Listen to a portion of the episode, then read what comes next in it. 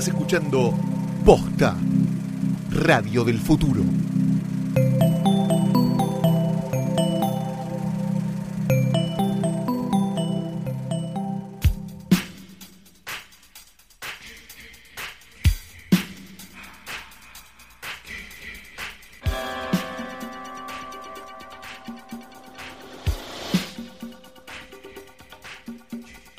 Noches, buenas tardes, buenos días o lo que sea que acompañe al momento en el que le estás dando play a esto que es un nuevo episodio de Hoy tras Noche. Mi nombre es Fiorella Sargenti. Y yo soy Max Berliner. Ay, ¿quién es ese viejito? Sí. y, y vive todavía, ¿no? Sí, ah, hasta que grabamos esto, sí. Capaz se muere mañana. Ay, no, me iba a quedar todo... Sería todo- excelente que muera Max Berliner justo cuando lo nombramos. Sí, no. Un hombre no. que, cuya carrera consiste simplemente en haber aguantado, porque actor bueno Sí, no, es. Ah, era actor. Nunca fue buen porque actor. yo ya lo conocí como personaje mediático No, no, no, es un de- actor pésimo Sí. Que aparentemente tiene como unas, cier- unas ciertas credenciales de teatro en Yiddish, no sé qué, pero tampoco había tantos actores que ¿No, actuaran en Yiddish. ¿No era el abuelo en la flaca escopeta? Es muy probable que sí. Sí. Siempre- y es como esos morisqueteros de mierda, ¿viste? Esos que Claro. se sorprenden, le pasan cosas. Y están algunas de Enrique Carreras. Es muy, muy, muy mal actor. Y su mayor virtud, como decíamos hace un segundo, es haber aguantado hasta los 100 años. Pues la verdad que todo Debe lo demás tener una eh, mierda. mu- muchos, mu- Claro, sí, ahora estoy, lo estoy googleando en vivo, Sí. en falso vivo. ¿Cuántos tiene? ¿90 y qué? Por ya ahí te digo, eh, nació en 1919, tiene 98, 98 años. en Varsovia. Claro. Claro. Te, te corren por izquierda con Max Berliner, pero la verdad no es buen actor. No, no Es como si muchas Peninkowski. películas. No era buena actriz. ¿Está viva en si tele, Peninkowski? en tele para en tele claro en tele estuvo en como pan caliente ¿Ves? amigos son los amigos Estuvo lados. gasoleros tumberos disputa doble vida casados con hijos hermanos y detectives ahí está Estuvo en todos lados en pequeños papeles que no le importaban a nadie. En Tumberos está en el primer capítulo, es, es el que le dan Sí. entre varios. Dice que le, le gustó tanto la escena que me contó alguien que hacía Ajá. casting en aquel momento que llegaba a los castings y decía, yo soy el que se fifan en Tumberos. Usando términos, ¿no? De un señor de la edad de él. Este, bueno pero él no es Pero no es la No, persona de la que no. estamos hablando ni de la que vamos a hablar. Sí. Vamos, tenemos un capítulo completísimo hoy con un montón de cosas, Flor. Sí. Pero antes de todo esto, vamos a pasar a esto que tanto te gusta, Flor, que es traer el escritorio. Ya arreglaron con John, al final lo estás dejando acá. estamos en eso ¿Está durmiendo en la calle el escritorio? Te- yo no, no, no voy a, no lo voy a desmentir ni lo voy a asegurar, pero hay un, dato que por ahora está medio, medio sucio. Están como en un limbo. Sí, sí, Están sí, como sí. en una, una, una Sí, medianera pero yo ya no doy más, así no se puede más. Ok, perfecto. Tenemos, como siempre, en nuestro escritorio la foto de Daniel Tiner con la cámara de televisión y la camperita en los hombros. Tenemos a Rita Hayward y tenemos a una pareja que sonríe feliz. Él es un poco más grande que ella, pero apenitas. Tampoco la boludez de Cachorrubio, que sonríe en una foto que son Michael y Roberta Finlay. Roberta, Sí. lindo nombre. Michael nació en 1938 y falleció en 1979. Roberta, No, en cambio, nació en 1948. 10 añitos se llevaba. Sí. No es tan grave, en los está, 70, está, vamos a decir sí. la verdad. Este, y todavía está entre nosotros. ¿sí? Bien, la hizo. Tiene a su, Roberta tiene a su nombre 48 créditos de dirección de fotografía sin saber fotografía. Vamos a empezar a explicar la historia de los del matrimonio Finlay porque es hermoso. Él es director, era un director del underground norteamericano, digamos de los 60, de, de donde salió, que terminó siendo Exploitation a fines de los 70 y principios de los 70. Eh, el mismo grupo que, al que pertenecía Doris Wishman o el mismo grupo al que pertenecía Joe Sarno, digamos. Ese tipo de directores que decías, era muy experimental y en un momento puso a alguien en bolas y en un momento terminó haciendo películas este, me- medio de, de gente en bolas. Cruza su camino, los Finlay, con George Weiss. George Weiss fue el productor de Glenor Glenda, de Ed Wood, un Sí. hombre listo para cualquier meneo, me animaría a decir, y el productor también de la trilogía de Olga. Olga House of Torture, Olga House of Sí. Shame, que eran como una especie de películas un poco sadomasoquistas, un poco no se entiende muy bien que en la época de Ilsa. Sí, estaba Ilsa, estaba Olga. Olga. Olga no tenía, Perfecto. no tenía, digamos, una, una, una sindicación, digamos, de, de partido político. Era, era no partidaria Olga, pero más o menos entendíamos que estábamos todos en el mismo lugar, ¿no? Empiezan con él a producir una serie de películas fantásticas que son Body of a Female, The Sin Syndicate, Satan's Bed, donde actúa Yoko Ono antes de salir con John Lennon. Este, Take Me Naked, escrita por ella, que es una especie de adaptación de Peeping Tom bastante choto, Sí. pero su momento de gloria más alto llega en los años 70 donde dirigen en 1974, creo, y terminan estrenando en 1976, una película que quedará en la infamia por siempre, que fue Snuff, el ángel de la muerte. Ah, película filmada en la República Argentina Sí. con algunos actores de la época famosos. Mirta Massa, la misa argentina de aquel Sí. momento, que al día de hoy no quiere hablar de la película. La Ciudad Deportiva de Boca Juniors y una serie de ¿Pero cosas. por qué vinieron? ¿Porque era barato? Porque... Vinieron porque, porque consiguieron una promoción. Una- sí. lo, lo- lo explica Robert. Roberta Finlay no, no era de hablar hasta que empezó a hablar. Y habló y dio un par de entrevistas muy largas que son muy interesantes de escuchar. Este, y una de las, en una de ellas dice, fuimos porque conseguimos una, conseguimos que una aerolínea que se llamaba Aerolíneas Argentinas, dice, que yo creo que ya no debe existir más, Sí. nos diera los pasajes gratis. Entonces ¿Por fuimos qué? a filmar ahí. Sí. Bueno, ok. La película es extraña, es como una especie de, de, de, mm, de cosa de clan, un clan Manson dando vueltas, una cosa como me- medio extraña, que termina en lo que aparentemente es una muerte real, la muerte real de una de las actrices. Lo que, si uno lo ve hoy, es falsísimo, está refalseado. Igual también hay que decir el claim de la película. Exacto, a, a- a eso estamos yendo. no lo quiero spoilear. Este. A esto sumado que el productor, digamos, la recor- le cambió el nombre, le, Sí. le agregó este final medio no sé qué y hizo, primero, manifestaciones en las puertas de los cines diciendo no puede ser que esta barbaridad se esté pasando, en realidad es todo falso, busquen las fotos, son maravillosas, es obvio que son unos actores quejándose y puso en el, en el póster de la película, filmada en Sudamérica, donde la vida es barata.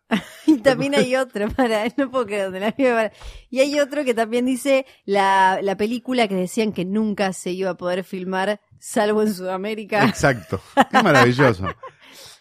Esto pasa en 1976. Desgraciadamente, Michael no puede vivir este, las Es mieles de la difícil. fama porque muere haciendo unas tomas aéreas en un helicóptero. Muere decapitado de una manera horrible en 1977. Roberta, ni lerda ni perezosa, se pone a dirigir porno todo el finales de los 70 y principios de los 80 y termina dirigiendo películas de terror hasta mediados de los 80, donde se pone un estudio de grabación, se olvida de todo lo que hizo y no habla más. Pero para, ¿ella también actuaba o hacía Ella, algo? ella era. ah, este es la- este o sea, aparecían punto. tetas. Tiene o- cua- no, ella no, ella no, no, no, no, no, ella estaba, era, era, Sí. era como la coequiper de él, eran como los Cohen, digamos, pero, y ella hacía la fotografía de la película. La fotografía de la película es lo siguiente, lo explica, lo explica ella en una entrevista que dice que Michael Finlay le dijo, bueno, vos siempre tenés que tratar de que la acción esté en el centro del cuadro Sí. y que esté en foco.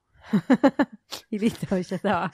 Esas fueron todas las nociones de, de, de fotografía de Roberta Finlay, que tiene 48 créditos de dirección de fotografía a su nombre en IMDb. Y es por esto que el matrimonio Finlay, uno de nuestros matrimonios favoritos, está engalanando hoy el portarretratos de hoy tras noche.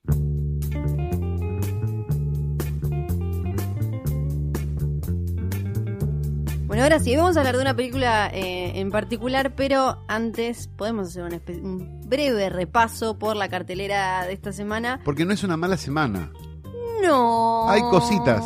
Hay cositas, hay cositas, eh, como por ejemplo la batalla de los sexos que está dirigida por la misma gente de, por ejemplo, Little Miss Sunshine. Peyton y Faris. Que tienen esta sensibilidad que no termina de, de ser como una cursilería melosa, pero las películas te dejan como una sensación linda. Y que tienen muy pocas películas, de hecho. Tienen Little Miss Sunshine y tienen esa Ruby Sparks, que está Sí. buena también. Sí, también. Cada, como cada cuatro años hacen una Que película. tienen una esa cosa cosa así. como medio, eh, les gustan. la- Deben vivir de otra cosa. me da la sensación, ¿no? Debe Tienen tener departamentos en alquiler. O algo así. Que, que hace- cuentan esas historias de personajes quizás que no, no transitan por el super mainstream, que siempre tienen como una cosa medio quirky, dirían los yankees, medio eh, de, ser eh, los distintos. Me parece que eso es lo que en las tres películas aparece. Acá en la batalla de los sexos agarran una historia de, de la vida real, que yo la, yo la verdad no la conocía porque el tenis me parece lo más aburrido del mundo, entonces ignoro todo lo que sea tenis, pero eh, en la película está muy bien desarrollado por eso, porque agarran a estos personajes medio pintorescos que transitan, no te digo por, por, por los márgenes, pero que tienen eh, cuestiones que se van de- del estándar de lo bien considerado y demás. Están Emma Stone y Steve Carell car- claramente tratando de, de ganarse una nominación en los Oscars, que pero ella seguro... Porque están haciendo también. de otra época, ¿no?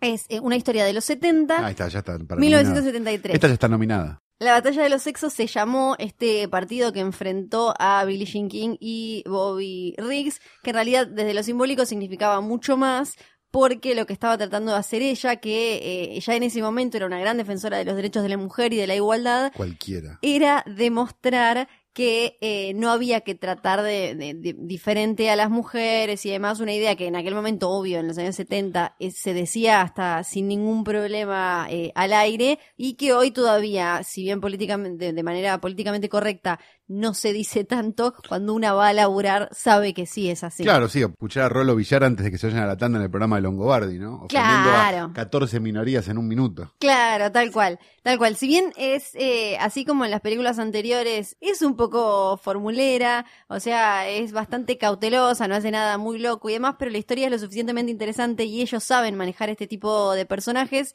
eh, porque por ejemplo ella no solo era una defensora eh, públicamente de los derechos de la mujer y de la igualdad, sino que en su vida privada estaba casada con un rubio que parecía un muñeco y tota, pero se comía a su peluquera.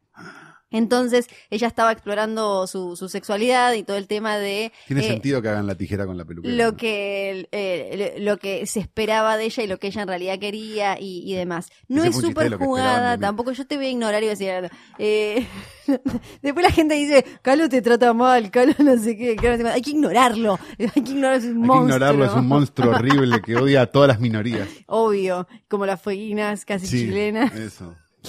Entonces, eh, si bien en la película está como un poco em, edulcorado todo esto y podría ser un poco más jugada, está bien, eh, está bien actuada, ellos seguramente los van a, los van a nominar y la historia es lo suficientemente interesante y tiene cierto ángulo un poco más moderno, termina siendo súper coyuntural como para que valga la pena verla. Te iba a preguntar eso de la, edulcara- de la edulcorabilidad, Sí. porque ellos suelen ser como muy amables. Sí. Su cine es muy amable en general.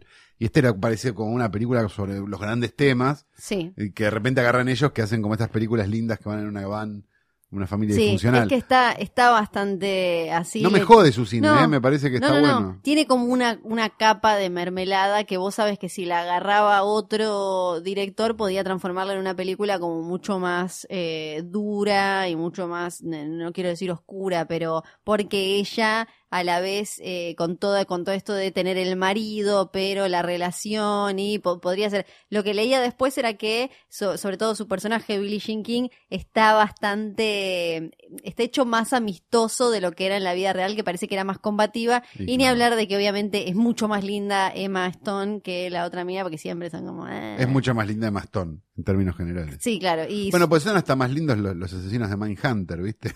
Es verdad, sí, son un poco menos gordos, un poco menos cara como lindo. de sacado Por eso. antes de tiempo, sí. Bueno, la batalla de los sexos es una eh, linda opción, está bueno además que haya llegado a los cines. y- Rápido, aparte. y- exacto, y rápido, tal cual, porque aparte seguro vamos a estar hablando en los Oscars de esta y no nos llega después de que se hayan ganado los premios. Celebramos siempre las películas de presupuesto medio y a tiempo. Son las cosas que más nos gustan en la vida. Ahora sí, tenemos que pasar a la otra, al Oh. plato central de este episodio de hoy tras noche, es feliz día de tu muerte, Santiago Oh, Calorí. Happy Death Day. Exacto, que es una nueva película de Blumhouse. Me parece que vendida... Nosotros con Blumhouse, perdón, somos Sí. casi como las Ay. como el fan de Wanda, ¿no? Nos vamos a poner la pincha rosa que dice Blumhouse y vamos a ir a esperarlos a la puerta Sí, del Porque canal. nadie dice una pe- nueva película de Blumhouse. No, la verdad que no. "La Somos unos boludos. Blumhouse". Porque nos gustan, la verdad, las películas de Blumhouse. ¿qué Perdón, no. Es esta productora de, de terror con este señor que se llama Jason Blum, que sabe muy bien, ya acá lo hemos eh, mencionado varias veces, Vamos a llamarlo Michael Blumhouse a partir de ahora. Sí, sí. Que Solo sabe cómo eh, manejar directores, que muchos de ellos después salieron a hacer películas, eh, no te digo blockbusters, pero más grandes que esta, porque él sabe acomodarlos para que eh, potencien lo poco que tienen. Yo te- te- como- Michael Blumhouse lo que hizo para mí fue, le agregó un cero al presupuesto Sí. y después hizo todo lo mismo que Corman, Sí, claro. Pero solo agregándole un cero presupuesto y dejando que hagan lo que quieran, que eso era lo que había hecho Corman en un principio. Me parece Sí. que toma, toma casi los preceptos de Corman, solo que con un cero más de presupuesto, lo cual hace que las películas sean de, de mejor factura y sean competitivas, a Sí. diferencia de las de Corman, que bueno, tenían otro, tenían otro circuito en otra época que había más cine. ¿no? Claro, porque lo que cuenta él es esto de que eh, cuando hay un guion, cuando se junta a hablar con un director, le saca, le dice, mira, esto acá, ¿es necesario que estén en un shopping hablando o lo podemos, a que es un bardo porque tengo, tenemos que conseguir el shopping, no sé qué, los extras, bla, bla, bla, o pueden estar como que los en un hace... auto, claro. Exacto. En el estacionamiento de un shopping. Los hace eh, buscar eh, vueltas de tuerca creativas que para mí en general en sus, en sus películas terminan garpando esto de que sean más contenidas y demás y no caer en la cosa hollywoodense de todo gigante, que hablamos ya con la última del juego del miedo que arranca con una persecución. Que era lo que pasaba con las de Corman un poco, porque. Corman quería que hubiera lo que se llama valor de producción, ¿no? Como esta idea de que pareciera que hubiera un montón de extras y en realidad quedaba choto por eso. ¿no? Claro, sí, sí, Hay una explicación de cómo, de cómo Corman te enseñaba a poner los extras, no sé si sabías eso. No, ¿cómo?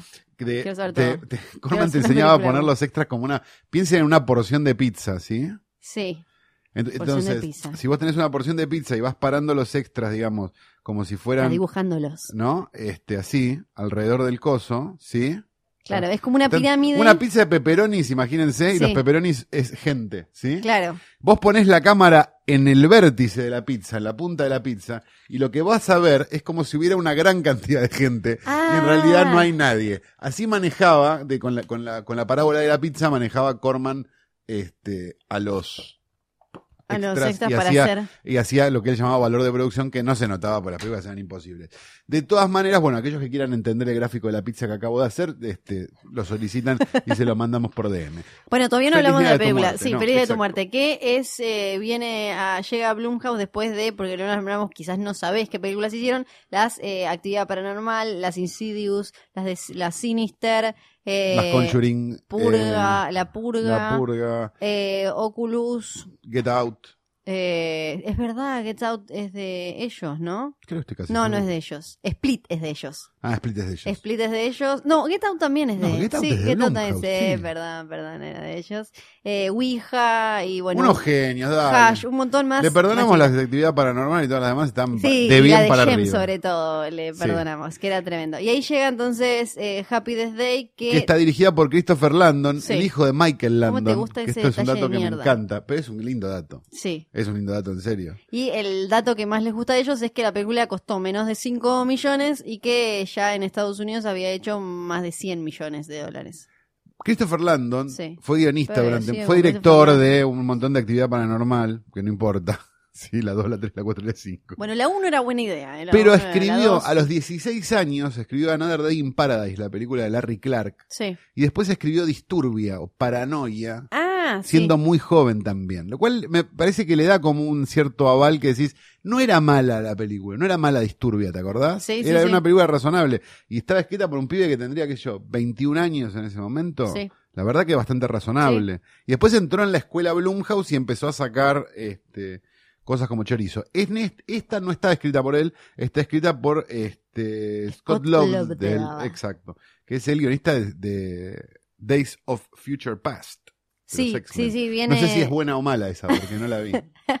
¿Es algo viene bueno de o los malo cómics, esto? viene- es algo bueno, Viene viene, de de los cómics. cómics. Así que, pero para mí el tema de que venga de los cómics tiene un poco de sentido porque es una historia eh, eh, chiquita y eficiente como eh, varias de las series cortas comiqueras. Me parece que ahí hay como una conexión. Tiene tres actores que no, no los, no los sentí no, nombrar no tiene nadie. mucho. Para mí lo que tiene de- es que qui- quizás la vendieron de determinada manera y podrían haberla explotado de otra, que es que eh, algunos trailers parecía que fuera muy película de terror, solo Sí. película de terror, Y es una comedia. y es una comedia. Es una comedia que te viene medio cargada como con todo, porque hay, eh, un- un- es un poco una comedia romántica. Ahora vamos a explicar por qué. Es un eh, whodunit, como le dicen. Es Sí, un, exacto. eh, ¿Quién, lo hizo? exacto, ¿Quién lo hizo y por qué lo hizo? Como Claro. decía Delfín. Tal cual. ¿Quién es el asesino? Es película de, de terror tipo slasher, o sea que tiene como esa cuotita Hay de un misterio. asesino con una máscara persiguiendo gente. Y un poquito de eh, cosa fantástica o, y de algo prepa. así. Y también es como una película de prepa, Exacto. también de, va de universidad, de fraternidad. Sí. Tenemos una chica que parece como una Melissa Benoist o, eh, ¿cómo se llama? La esposa de Ryan Reynolds, se me fue el nombre. Eh, cla, cla, cla, ella. Ella. Es como una mezcla entre ellas dos, pero más barata que... Que, dicho sea de paso, perdón, actúa muy bien y están todos bien actuados en la película. ¿Viste que es como sorprendente? Sí, porque en es verdad. general Ellas están, porque ellas, están mal actuadas estas películas. Y nosotros lo perdonamos porque, bueno, es parte del género. Pero está bien actuada esta película, que eso que para hacer una comedia de terror está bueno también, porque La de terror la actúa cualquier boludo, la comedia no la actúa cualquier boludo. Entonces está, está bien el...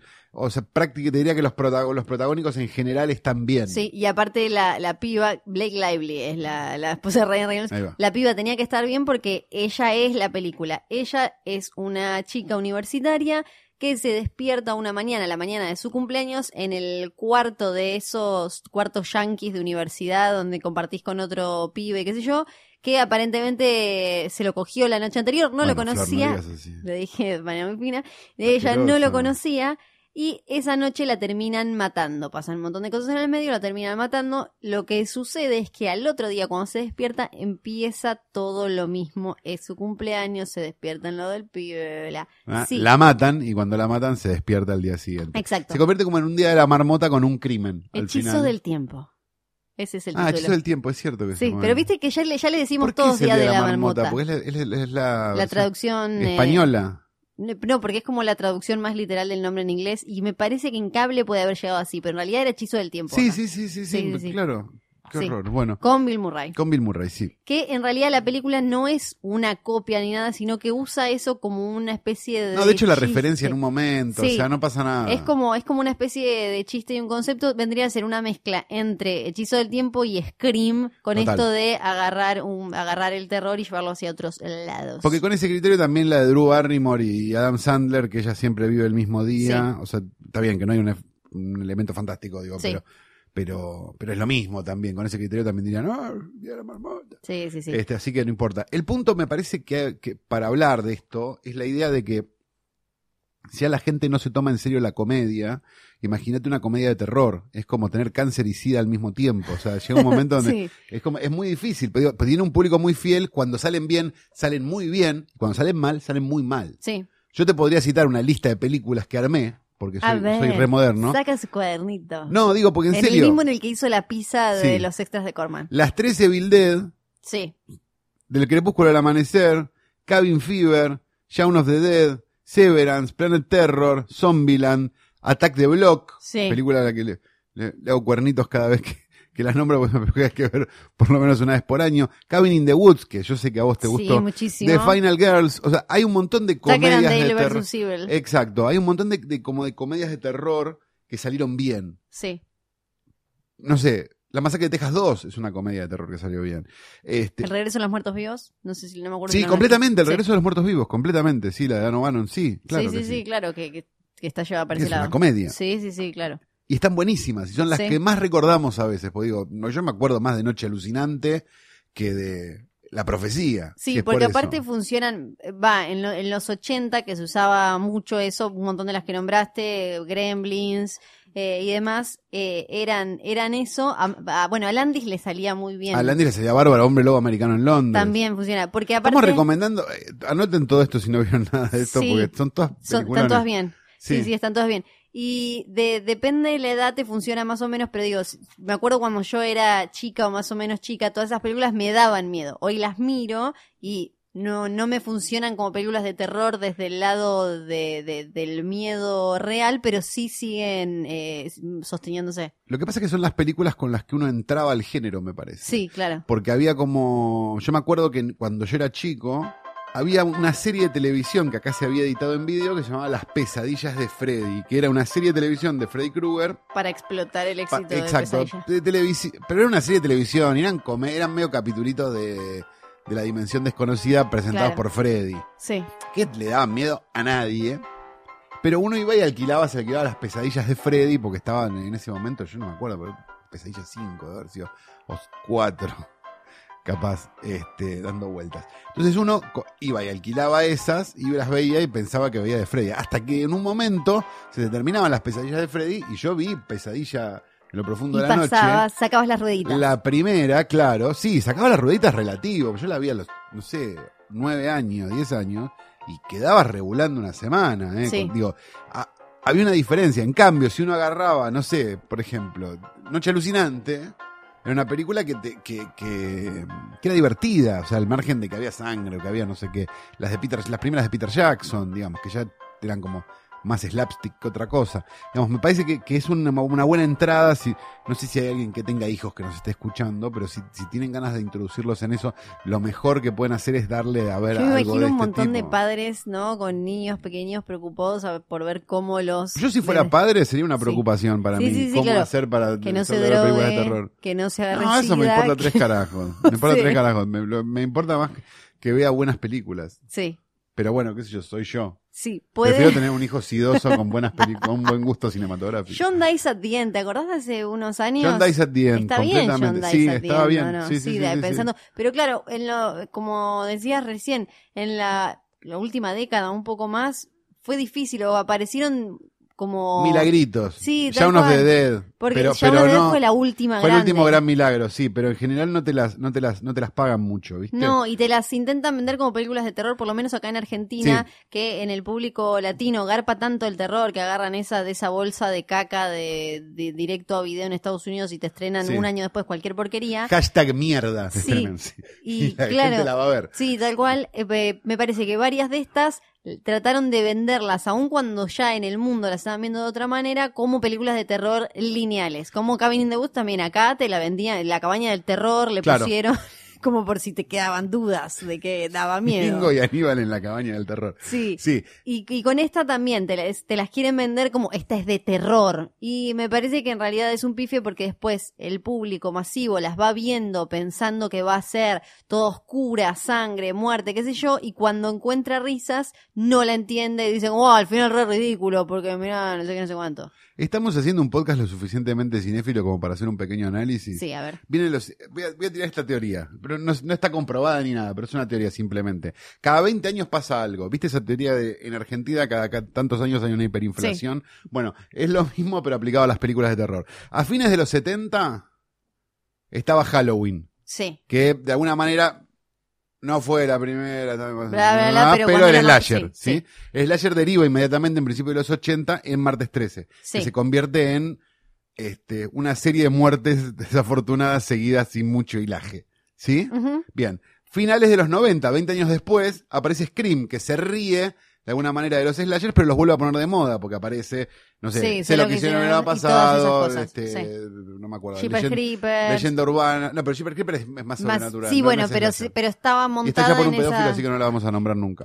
Pero No estaba- vamos a hablar de Jeepers Creepers. Pero está se montada habla en de esa. Creepers. Bueno. Ese gordo violín, no. Este, ¿qué derivó? Tres, cuando la gente se aburrió de ver eso, en el porno de tortura. Sí, claro. que de alguna verdad. manera es martes 13, Sí, llevado claro. más 20 años. Claro, un asesino que por algún sí. Finales de los, de los años 10, porque estamos viviendo en los finales de los años 10 en este momento, 20 años después de Scream, este año se cumplen 20 años de Scream, Sí, se estrena Happy Death Day. sí, Una película que se ríe, de alguna manera, de Scream. sí. ¿Qué es lo que va a pasar después? Esa es la pregunta. Ay, por Dios, tiene un signo de pregunta escrito en el cuaderno, yo no puedo creer. Soy tu Sam. Toquen el parlante.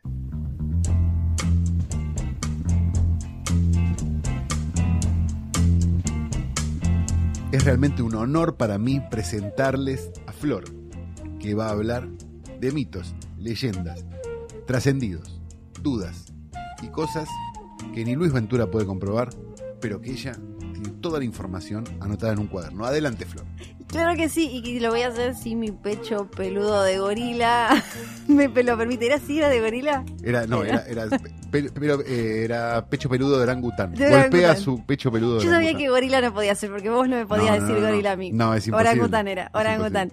Hoy vamos a velar, vamos a analizar un tema que anda dando vueltas desde hace ya varias décadas, preocupando gente, cabezas, ¿no? Que se da cuando estás mirando, poner un domingo a la tarde, Sí. lluvioso, y decís, me voy a clavar una maratón del padrino, ¿no? Ah. Todas, te vas a clavar. Sí. Y de golpe llega la escena del caballo, la La cabeza gente de- ya no maratonea el padrino igual. No, la ya gente sé, maratonea otra cosa. Déjame, déjame ilusionarme con que hay gente que dice como... Vamos "Oh, a maratonear, no, me dicen maratonear y Sí. de verdad le quiero hacer la de, le quiero hacer la de la, la de la, no, no, en serio. Sí. Maratonear para mí es, es el cordón de la vereda en American History X. Ay, por Dios. si le hago morder la Bueno. vereda verlas una atrás de ver una, Una atrás de la otra, otra. sí. Bueno, con Mamá Flor hace un beso para Mamá Flor. Un beso a Mamá Flor. hace, hace un Y un par beso de a Bebe años. Sanso. Sí, también. por Se favor. podrían conocer. Es verdad, Sería también. una hermosa pareja. Sí, sí, sí. Eh, quizás se cruzaban en algún boliche en la costa Yay. Los 80 o algo así. Y vos decís que Bebe tenía una camisa de jean en ese momento, Me- muy algo abierta. tipo Dufour, colores Sí, pastel, veo, ¿no? veo, sí, sí, hombreras y esas cosas. Qué lindo que Con. Mamá Flor hace unos años Parece más alto, ¿viste? En persona. vimos todas eh, las películas del Padrino, agarramos la primera de casualidad en el cable, esto le importa mucho al público y dijimos, ¿por qué no las vemos todas? ¿No? Este, y las vimos todas. Bueno, Que fue una idea que tuvo Coppola cuando editó, la editó en orden. sí, ¿te, te acuerdas qué basura? Bueno, Sí. la cosa Ahí es que... para mí ahí empezó el declive, ¿no? No. Como de Coppola que decís, las editó en orden, es un horror, qué horror Coppola. Y a partir de ahí, Caca. todo arranca Caca, abajo. caca, caca, Caca, caca. caca, caca, caca, Sí. Bueno, esto Bien. tiene un poco que ver con eso porque medio que nadie lo jodió con esto hasta que empezaron a preguntarle mucho en lo- a principios de los 2000 y eso y me parece que y ahora ya es como, ah, qué horror, mirá, viste que esas cosas ahora de golpe, qué horror, mirá lo que hacía, pero Claro. no lo- ya lo había hecho y no, bueno. Claro. La cosa es que llega la escena esa, ¿no? Donde está el productor que no había aceptado a poner a Johnny Fontaine, el ahijado de papá Corleone en la película, y que encuentra una cabeza de caballo en su cama.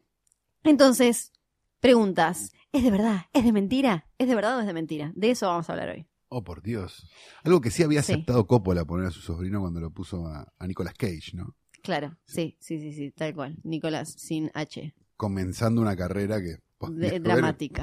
no. Dramática. Qué cosa, cómo se ponían todos en todas las películas. Pero bueno, la cabeza de caballo. Bien, ¿Es real o no? Para empezar tenemos que eh, tener en cuenta que faltaba una década para que en el cine se empezaran a, a aplicar las reglas, las normas de la Humane Society sí, lo, lo que, al, lo que Association, al no sé final de, lo que al final de la película dice ningún animal fue lastimado Exacto. durante la realización de esta película. Pero estamos en, en los años 70 Claro, y Roman todavía... Polanski, Woody Allen, claro, no importaba nada. Kevin Spacey animales, cayéndose arriba de claro. Claro, no importaba nada, nada, de nada. Entonces, eh, había altas chances de que esa cabeza fuera real. En su momento trataron... ¿Sería grave que fuera real teniendo en cuenta que no había una legislación? Sí, porque habla de... Con ese criterio San Martín se casó Claro. con una chica de 13 años. No, pero para... Bueno, No, pero no es lo mismo porque en ese momento en Bueno, realidad ya estaba el mal- padre de la patria es un pedófilo. Sí, bueno, pero Ah, avancemos, avancemos, Ok. Avancemos. Ahora yo soy la que se puso del lado de... Hay que olvidar para poder avanzar. Mirá lo que me hiciste. Santiago Calori, mirá lo que me hiciste. Bueno, el tema Ahora, es que... la, ahora la acuso de gorila y me voy. ya, ya no estaba bien visto en ese momento eh, usar la cabeza de un caballo real para una película. No era, digamos, del todo, eh, del todo aceptado. ¿Por qué me ponen un gorila ahora? Suficiente que te tengo a vos, ya dos gorilas enfrente no puedo, boludo, basta. Está muy bueno este gorila, igual. Es muy Nos buen lo vamos a gorila. llevar. Ahora le vamos a sacar una foto. Bueno, parece que Warner le dijo en su momento a Coppola, che, no da, yo sé que te cabe eh, que sea una cabeza de caballo real porque queda mucho mejor, pero para mí, le dicen los tipos, nos vamos a ahorrar quilombos, que la hagan los pibes, le armaron una cabeza de caballo falsa, pero no le gustó al señor, ¿no? Un Sí. señor que eh, fue enloqueciendo de poder, todavía no estaba eh, todo full full, pero eh, muy bueno, muy buen gorila, sí, muy buen gorila, que no estoy hablando de, de- de Santiago Calori. No. Y eh, entonces dice, bueno, ¿cómo podemos conseguir una cabeza de caballo real? Descubren que en eh, las empresas, las fábricas de comida, esto es muy triste porque te hace pensar en lo que consume tu perro, de comida para perro, mataban caballos para Una fábrica de hacerla. mortadela matan caballos. Sí, bueno, claro, pero a mí me da impresión. Como vegetariana pensar que hay un montón de caballitos ahí, pero a mí me da impresión. Pero ¿qué pasó? Entonces tuvo Pero que vos ir- porque pensás en un pony blanco. no, pienso en una moribunda la también. cola de colores. No, no pienso en el caballo de Raymond Bright, pienso en cualquiera. A mí todos los caballos me Pensás importan. en un unicornio. Todos los caballos me importan. Flor, y todos los caballos me importan. Y le peina, ¿no? Le peina la cola. Como si fueran... Oh, ven conmigo, sé mi amigo, por favor. Y el caballo, ¡pa! Le pega una patada en el Sí, de la bueno, ¿sabes Bien, qué? perdón, sí. Lemon Dash y todos nombres así como de ¿En qué momento esto se convirtió en un, en un momento, se convirtió en psicoterapia? No sé, pero No es sé. espectacular. Pero bueno, la cosa es que tuvo que ir el director de arte a la fábrica esta de comida para perros a buscar un caballo de los que iban a matar para hacer eh, alimento que se pareciera al que había, al caballo actor que habían usado en la película. Pero porque no iban a matar al caballo actor, tampoco la No, boludez. Claro, porque era, era- Razonable. Era, matemos un caballo. El caballo actor claramente costaba algún dinero porque era bello y sano. Y ahí tenían caballito como eh, que no le importan a nadie. Entonces fue, eligió, encontró uno que se parecía y dijo, che, cuando vayan a matar a este, tírenme la cabeza. Entonces un día llegó al estudio una caja llena de hielo con la cabeza de caballo que terminó en la cama, que entonces era real. Breve repaso de otras películas en las que se usaron animales y murieron Por animales. favor, esto me parece que no- espectacular. Voy a- en realidad es un repaso, eh, agarré la- las más pintorescas, pero Bien. en realidad después eh, hay una lista enorme de cosas que ya no son ni divertidas. Hay una entrada de Wikipedia entera de animales muertos en películas. Sí, exacto. Y hay y en series y, y en cine. Y la verdad es que hay algunas que te dan mucha pena porque es como una eh, jirafa que se murió eh, haciendo de zookeeper, la, de- la del gordo ese de, de King of Queens. Que no tiene gracia, el gordo que no tiene gracia. No, por eso, y es como, dale. Tenés que pegarle a tu germu para que te gusten las películas de ese chabón. ¿Cómo se llama? Kevin James. Sí, Kevin James.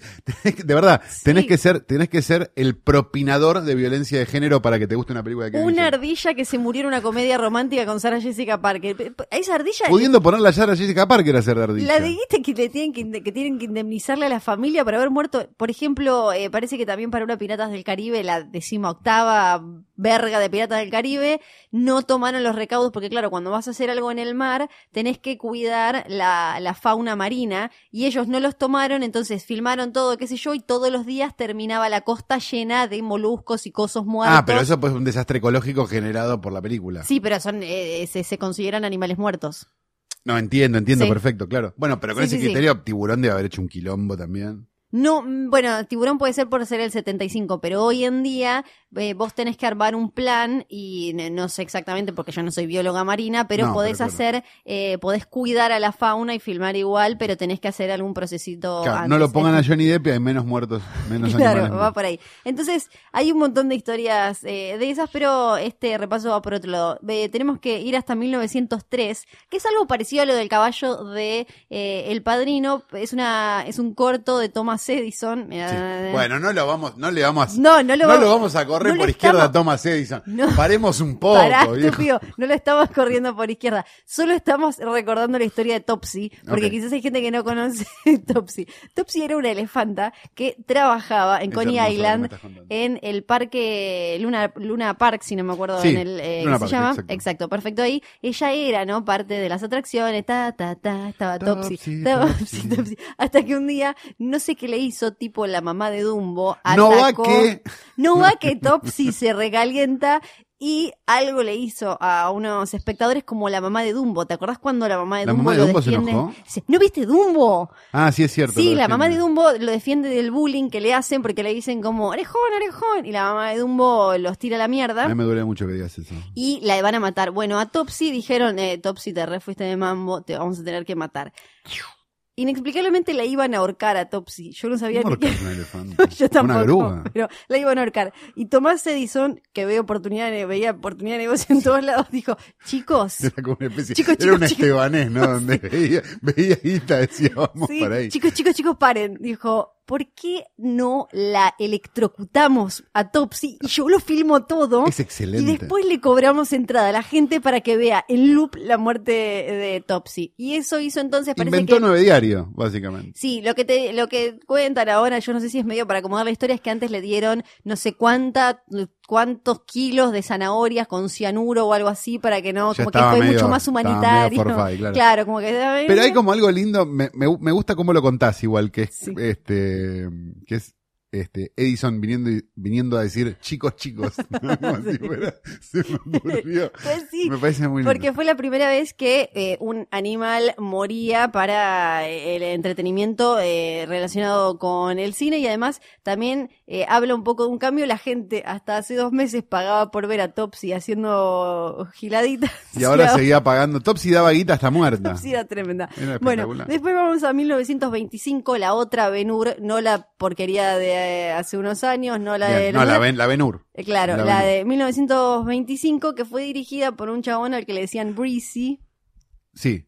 Claro, no, la no, no la conoce no la ya La primera Ben-Hur. La primera Ben-Hur, Que es de claro. 1925, que estaba Es dirigida. como decir no la Scarface, la primera Claro, Scarface. exacto, tal Claro, cual. sí. Eh, por un chabón al que le decían Breezy, así como que era como, yeah. eh, claro, tal cual, eh, Breezy Eason, que, eh, cuya gracia era que hacía todo rápido, filmaba muy rápido, entonces por eso eh, lo llamaban, filmaba, filmaba tan rápido que no le importaba eh, nada, entonces para hacer las carreras, las famosas carreras de Ben-Hur, el chabón estimulaba a los que manejan las carrocitas para que eh, fueran eh, muy rápido y por ejemplo pasaban cosas como salía volando una herradura y le casi desnuca uno en el público, terminó eh, muriendo un tipo y cinco caballos, porque obviamente Es un ratio complicado, ¿no? para filmar, para filmar eh, rápido era como dale, dale. Entonces el chabón, los latigazos eran reales, todos eran reales, todo, todo era real. Entonces tenemos un hombre. Estamos hablando de 1925, de Sí, vuelta, sí, ¿no? sí. O sea, era- Cinco todo esto es lógico. El latigazo,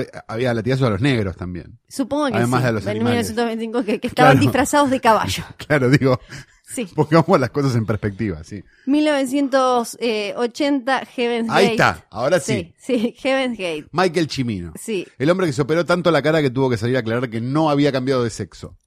Y que se murió, ¿no? Hace se murió. un par de, hace se murió, muy sí. poquito. Michael Polino. Era, era, era- se había, viste que, que había, se había polinizado. Sí, claro, como medio como una- Leo García, que Claro, te exacto. terminan pareciéndose a Ted Mosby de How I Met Your Mother, A la todos, larga, más sí. o menos. Pero no, acá que no parece una tía. Pues es verdad, mejor no. Bueno, Heaven's Gate, una película que eh, culpan en el libro Toro, ¿cómo se llama en español? Easy Riders Raging Bulls. Sí, Moteros pero- salvajes, toros Por val- eso. valientes. No, Era no me porque a vos acuerdo. te gustaba decirlo Es imposible el título en español. La culpan un poco de ser la muerte de eh, New Hollywood, del Es nuevo que lo Hollywood. es. Claro, porque es una, es- básicamente es cuando terminaron de enloquecer eh, de poder estos directores a los que se le había dado algo de poder, gastaban una guita impresionante, lo teníamos, lo habíamos tenido hasta hace poco a Coppola, Eh, haciendo la Apocalipsis. Now, claro. Exacto. Entonces, bueno, pero a Coppola le salió bien. Claro. Heaven's Gate no es una mala película. Lo que pasa es que es una película incomprensible que de hecho Chimino terminó mont no es la última, pero es como si fuera la última porque no volvió a filmar nunca más después de eso sí, prácticamente. porque quedó eh, Y-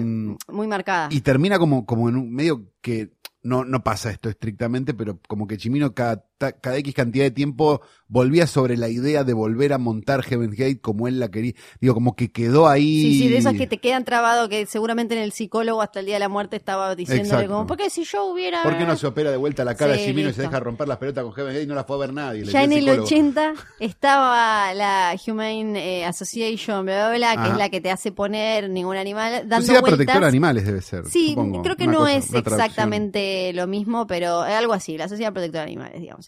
Es- Estaban dando vueltas ya por los sets de, de cine y demás, él no los dejó entrar, él siempre de- también igual se habló de que tenía una relación como muy intensa y medio violenta con los actores, imagínate con los animales. La cosa es que murieron un montón de eh, animales, eh, voló un caballo con un tipo, el tipo sobrevivió, el caballo no, desangró a Un otros destripó vacas, degolló gallinas y no me acuerdo qué otra cantidad de cosas. Y para colmo todo eso no sirvió para un porongo. Porque las películas no las vio nadie. Mis viditos. Después, eh, bueno, en Apocalypse Now también tenemos eh, al, al coso ese, al Pero eso es en, eso es en, Sí, en por eso.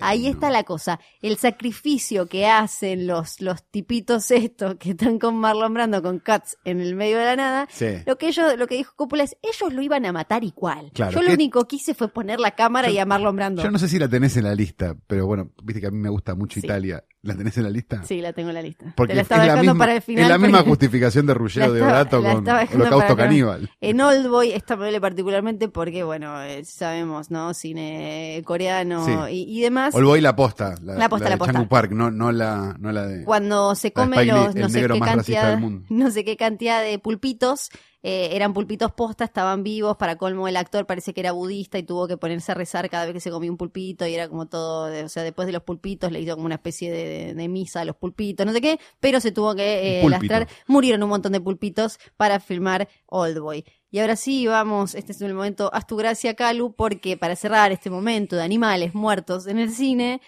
llega la mención de Holocausto Caníbal. Claro, que, que no, pero básicamente lo, lo contaste vos. de- usó la el mismo arma de, De Coppola, dijo. Sí. dijo Pero pará, que "¿Qué le quizás iban a matar otro lado- igual a la tortuga? Quizás del otro lado hay gente que no conoce Holocausto Caníbal. Unos aborígenes brasileños o Un colombianos. Tano en la época, esto lo Ruggero. Deodato, eh, exacto, Ruggero Deodato, director italiano, este, de malo, vamos a decir, Sí. pues, a esta altura.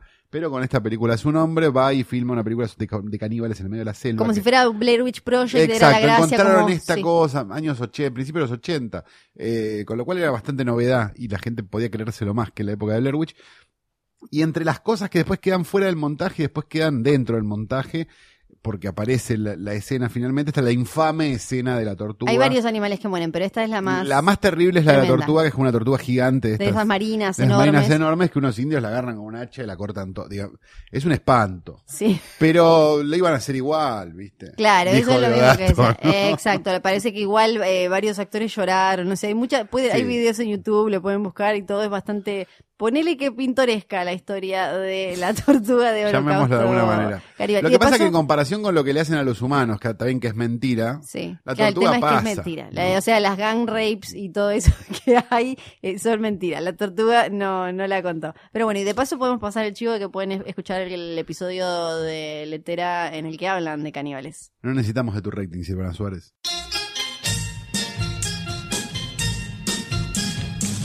Mientras Calu acaricia el gorila plástico este en un momento eh, bastante perturbador, yo le doy pie, lo presento porque llega el momento del videoclub de Calu. ¿Te gusta mi gorila? Basta, asqueroso, dale.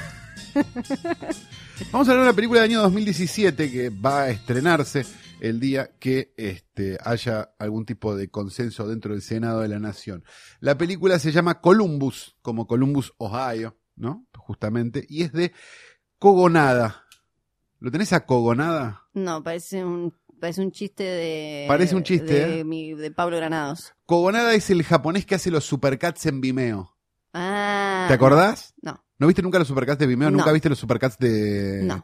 de Stanley Kubrick, No. por ejemplo, que son como todos Ah, los planos sí, que se sí, parecen, sí, puestos uno Ahora al lado del otro y qué sé yo y qué sé cuánto? Bueno, es ese pibe que dijeron hacer una película. Upa, ¿y qué pasó? Y justamente esa era la pregunta, ¿qué puede pasar con un pibe que salió de la internet, ¿no? A hacer una película, un obsesionado con Kubrick, un obsesionado con, con el encuadre y un obsesionado Claro, con porque una uno puede de cosas. imaginarse que el chabón por lo menos sabe de cine desde lo teórico. Desde lo teórico, exacto. Suponemos que desde lo práctico no sabemos su no sabemos, carrera claro. hasta ahora. Eh, y están en la película Johnny Cho, John Cho, perdón, que es Sí. Harold, de Harold y Kumar, Sí. en un papel dramático. Sí. Este, Haley Lowe Richardson, que es una de las pibitas de Split. Ajá. Y Parker Posey, que a los que somos más grandes nos parecía que estaba fuertísima en los 90. Y la Qué rara la carrera de esa mujer, Pero, que- ¿no? pero no Sí. importa, le perdonamos No, no, todo a Parker porque es, una- es un ser de luz. Bueno, el punto es el siguiente. Un hombre llega de Corea a Sí. ver a su padre que está en coma, suponemos que está esperando que se muera, y traba relación con una chica, una adolescente que está como empezando a trabajar de guía de arquitectura en Columbus, Ohio, y que no considera que se tenga que ir de esa ciudad para este, cambiar su vida y demás, a diferencia del chino, que sí se tuvo que ir, Sí. qué sé yo, qué sé cuánto. Eh, a ver, la película es absolutamente kubrickiana en cuanto a lo formal y Sí. en cuanto a lo visual. Este tipo es un loco del encuadre. Ah, es obseso posta de. Mal, sí. o sea, hace que Wes Anderson sea un bebé de pecho Sí. al lado de lo que hace él con los encuadres. O sea, todos los encuadres son, cada encuadre es una belleza, cada cosa está puesta como un nivel de milimetricidad y perfección increíble. Y es loco porque la historia no parece una película que necesite de esas cosas o que vaya. Justamente ese es el problema que tiene la película. Ah, ok, pensé, porque eso Porque puede- por momentos, Sí. todo, toda, es- toda, esa, toda esa cosa de cirugía que tiene, le termina jugando en contra a una película que es mucho más intimista y mucho más Claro. pequeña. De todas maneras, me parece que para ser alguien que viene de hacer Supercats en Vimeo, Ujú, súper bien Sí, como primera película. sí. O sea, vale la pena verla, sobre todo por lo linda que es. O sea, es una película que no- no- ninguna película debería ser puesta de fondo, ¿sí? Me parece una aberración. Pero tiene algo de eso. O sea, no te estoy recomendando la mejor película del año, pero te estoy diciendo, mira, acá hay alguien de Vimeo, que salió de Vimeo Por lo menos es que para llegó a hacer una película claro. y que tiene y que tiene un lenguaje visual que está súper bueno al margen de que su lenguaje narrativo a lo mejor sea medio básico. Sí. Entonces, es por eso que recomiendo Columbus para el videoclub de esta semana. Que déjame decir que tiene nominaciones en los Spirit Awards, o sea que tiene como, viene como con un run run independiente, ¿no? La, estuvo en los Gotham, no ganó, pero estaba nominada a mejor guion, mejor actriz, y en los Spirit está mejor película, mejor primer guion. Eh, Raro que, que estén premiando guion en esta película, pero bueno. Ahí va, pero bueno. Pero no, de verdad, este, aquellos que tengan ganas de, de, de aventurarse con algo medio extraño la pueden llegar a pasar muy bien. Aquellos que estén Columbus. buscando este, superhéroes y descontrol, no es acá. Perfecto. Bueno, ahora tenemos que saludar. Tenemos que saludar y Sí. despedirnos de una vez porque la verdad que no Sí. nos bancamos Sí, más a ver, vos no estás soltando el gorila ese, yo ya no puedo más con Exacto, esto. sí. Está- Se lo descoloreaste todo. Sí, la verdad que es un un asco tremendo. lo que le hice. Esto, no Pero tenemos nada un culo para muy chiviar. tentador. Pará, sí, tenemos que chiviar nuestra... Te está tocando el culo, yo no puedo ir así, chicos. Yo voy a decir que nos pueden encontrar en Instagram. Sí, Somos Filme Junto al Pueblo. arroba, adelante. Exactamente, esa es la cuenta oficial de Hoy Tras Noche. Hay otras que quizás tienen como, ¿no? Tipografías similares. Sí, hay como pero una no den bola, parecida. no den bola. Esas son, no. Son las que nos quieren competir a nosotros, Exacto. pero nosotros le vamos a terminar rompiendo bien el oro. Junto al pueblo, ahí nos encuentran y se pueden comunicar con nosotros. Esto fue un nuevo capítulo de hoy tras noche. La semana que viene volvemos a grabar. No, la semana que viene no volvemos a grabar acá quizás. Mira, Flor, No sé. la semana que, viene no sabemos qué va a pasar porque Pero estamos en una estamos muy peleados Sí. con mucha gente, así que es muy probable que no vuelva a pasar nada de todo Exacto, esto. pero les puedo decir que hoy sí estamos en radio en casa, que vos también podés venir a radio en casa. eh, a- En casa.com. Sí, claro, lo buscás, eh, están en, en Instagram eh, En también. Facebook, en Twitter. Exacto. Está John, está Nico, está Nico, está John. y todas sus chucherías varias, este lugar hermoso que hermoso. hace que sea posible toda esta magia. No hay posta offline. No hay posta no hay offline posta para allá. Teniendo en cuenta cómo salió, creo que no va a haber más posta Basta, offline. sí, a ver, salió todo perfecto. Vayan eh, y compren sus entradas para todo lo que haga posta. Nos reencontramos en un nuevo episodio en el futuro de Quizás, noche. o no. Quizás, tal vez. Pero deberíamos dejar una frase, porque quizás este sea el último. Mira, Sí. hay dos Ah, cosas, sí, me parece. Una, primero, capaz se muere Max Berliner. Sí, Y esto eso lo que- tenemos. esto es un desastre en tremendo, redes sociales. Y la segunda cosa es quizás no haya más. Nunca más. Así que creo que cada uno debería, debería despedirse con una frase es significativa como para que la gente le quede.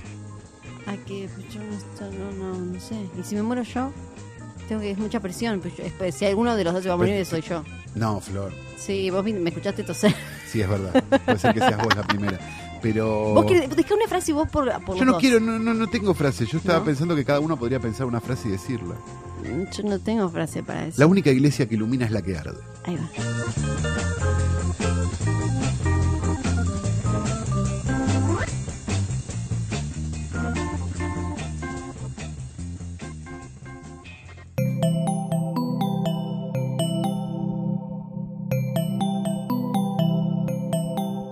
Si te gustó este episodio, hay mucho más para escuchar en Posta. Conoce todos nuestros programas en posta.fm. También podés llevarnos en tu teléfono. Baja la app de Posta para Android o para iPhone o suscríbete en iTunes a tus series favoritas. Seguí escuchando Posta, Radio del Futuro, cuando quieras y donde quieras.